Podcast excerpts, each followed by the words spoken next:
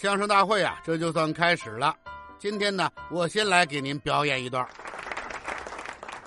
你这是糊涂他妈给糊涂开门呐！这话怎么讲啊？糊涂到家了。GG 棒一切掌握手中，全体公民向你致敬，向你致敬，向你致敬。嘉靖叔叔，您知道这叫什么歌吗？不知道。告诉您，记住了，这是。猪猪侠大战啊！黑猫警长，去你的吧！听一段相声，学一个成语，跟嘉靖叔叔和小九一起听相声，学成语。大家好，欢迎大家来听相声大会，我是嘉庆，先由我给大家来一段啊。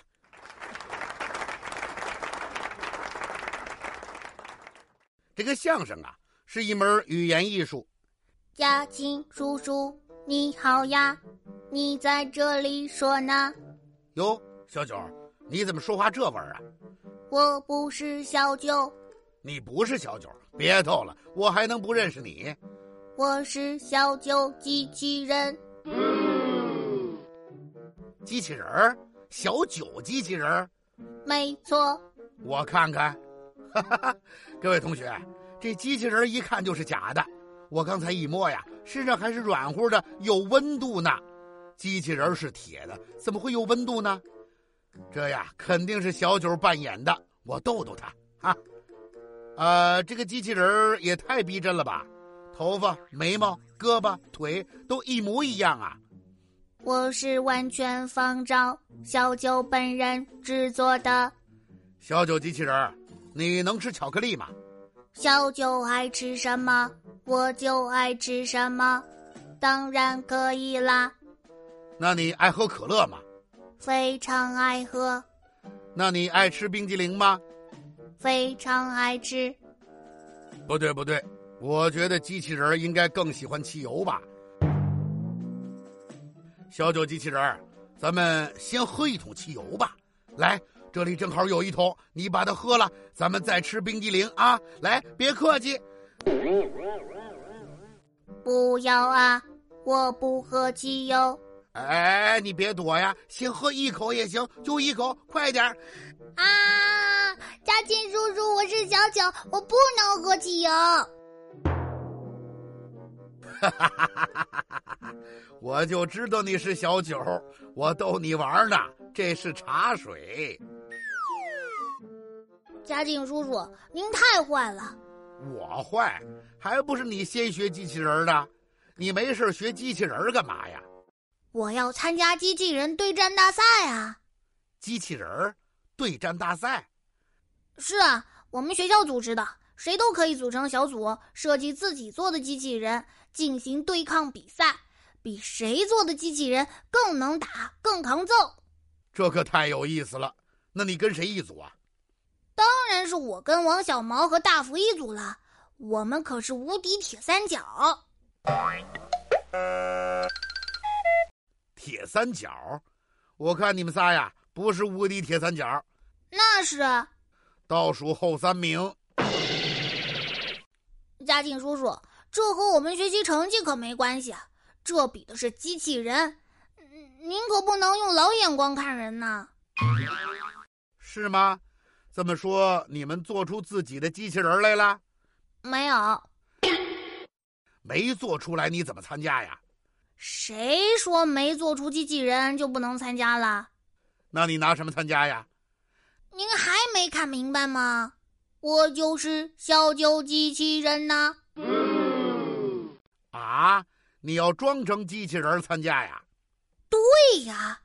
我扮演机器人参加对抗大赛，肯定能得第一名。你就这么去呀？当然不能直接就这么去啊！王小毛和大福找来了好多纸箱子，把我的胳膊、大腿、脑袋、身子全都用纸箱套好了，在上面画上各种铁皮、钢板、零件哈哈，和真的一模一样。你真参加大赛去了？那还用说？比赛情况怎么样啊？那是相当激烈啊！你赶紧给我们说说。我作为无敌铁三角的小九机器人，第一个碰上的是一个扫地机器人，也是隔壁胖墩儿他们制作的，名叫地雷。这个地雷啊，就像个吸尘器一样，在地上扫啊扫啊，扫到我跟前，我咔咔咔往前走了三步，来了一个旱地拔葱，嘿，跳起来，咔的一声踩上去，就把它给踩碎了。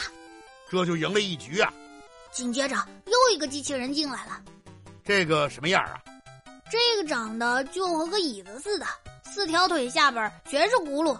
冲着我就过来了，一边过来，那个椅子靠背还啪啪的往下拍呢。这个更厉害了。后来我才知道，这个机器人的名字啊，就叫“苍蝇哪里跑”。这是苍蝇拍儿啊！我才不管它是苍蝇拍还是蚊子拍呢！我走过去，一个飞脚，嘡，就把它给踢飞了。好嘛！又赢了一局，都倒地上了。那个椅子靠背还在那儿啪啪的拍呢。这苍蝇拍是太执着了。最后又来了一个，这个长什么样啊？这个长得就像一个甲壳虫，它的腿是个大弹簧，一跳一跳的往前走。这是谁做的机器人啊？是我们班的郝丽丽他们几个学霸做的。他们做的机器人应该很厉害吧？嗨，厉害啥呀？一听名字就知道不怎么样。叫什么呀？跳蚤。嗨，一跳一跳的，可不就跳蚤吗？这回怎么样啊？还能怎么样啊？我只要一走过去，趁他跳起来的时候，从下往上来个冲天炮，就一拳，准能把他打翻在地。好嘛，这是要变窜天猴啊！那个跳蚤，嘚儿嘚儿嘚儿跳过来，我瞅准了时机，从下往上就是一拳，打中了吗？打是打中了，可我万万没想到，这个跳蚤还有回手掏呢。他他还有后招是吗？我的拳头一接触到这只跳蚤，就感觉一股电流，刺啦。流遍了我的全身。啊，它还能发电攻击啊！就这一下，我就躺倒在地上，浑身发抖啊！好嘛，没给你电坏了吧？坏倒是没坏，就是现在没事，还总是一哆嗦，一哆嗦的。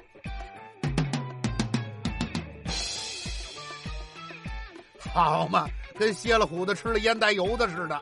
哼，下回再交手，我一定要把嗯那只跳蚤踩碎了。行了啊，小九，人家别人派出来的都是机器人就你们倒数后三名啊。啊不，无敌铁三角啊，派出的是你这么个假机器人你赢了也不光彩呀。你这是典型的鱼目混珠啊！啊啊！鱼不吃猪，不，鱼当然不吃猪啦。不光鱼不吃猪，嗯，虾米、螃蟹、海马都不吃猪。哪儿跟哪儿啊？不是鱼不吃猪，是鱼目混珠。这是个成语故事。成语故事？没听说过。这是在很久很久以前，有一个人叫埋怨。埋怨？他埋怨谁啊？埋怨那鱼不吃猪吗？不光鱼不吃猪，虾米、海螃蟹、海马都不吃猪。嗨，什么埋怨呢？是满愿。他在海边捡到了一颗大珍珠，嚯，这颗珍珠可真大。简直就跟一颗鸡蛋那么大，他从没见过这么大、这么亮的珍珠。我知道，我知道。后来他就给这个珍珠配了个木头匣子，把它卖给一个郑国的大富翁。那个大富翁光要那个匣子，不要珍珠。怎么到了买椟还珠那儿去了？这不是一个故事啊！不是您说的吗？他没见过这么大的珍珠。他没见过，也没说非要卖出去呀。哦哦，他不卖呀。他把这颗珍珠啊留了下来。别的邻居们知道了他有这样的一颗珍珠，都羡慕不已。他有一个邻居叫寿良，寿良，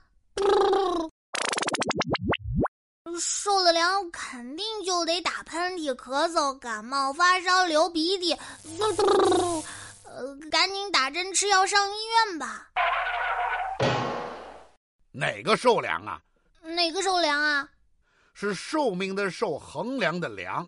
你别瞎打岔了啊！哎，行，您接着讲吧。这个寿良啊，一看见满院得了这么好的一颗珍珠，就非常嫉妒。他也想着什么时候自己能得到一颗这样的珍珠，于是啊，他就天天到海边去找。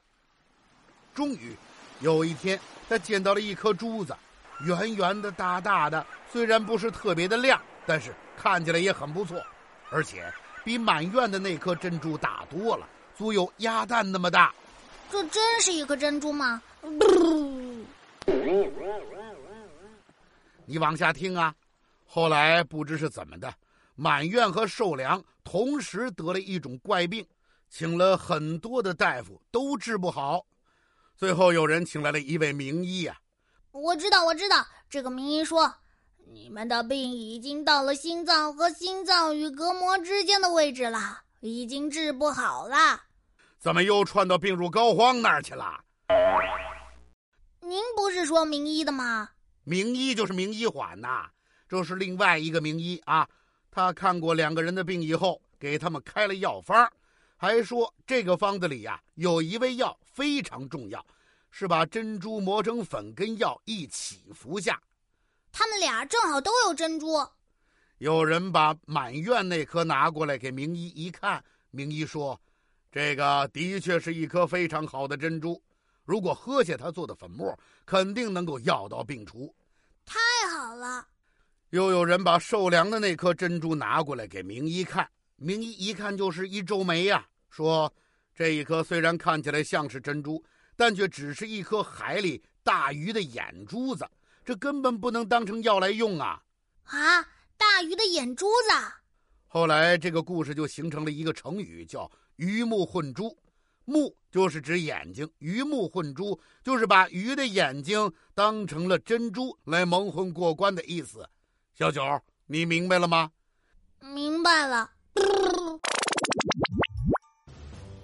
您是说我装成机器人，就像是受凉？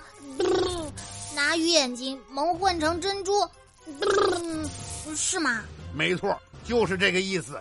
你下回可别再装成机器人鱼目混珠了啊！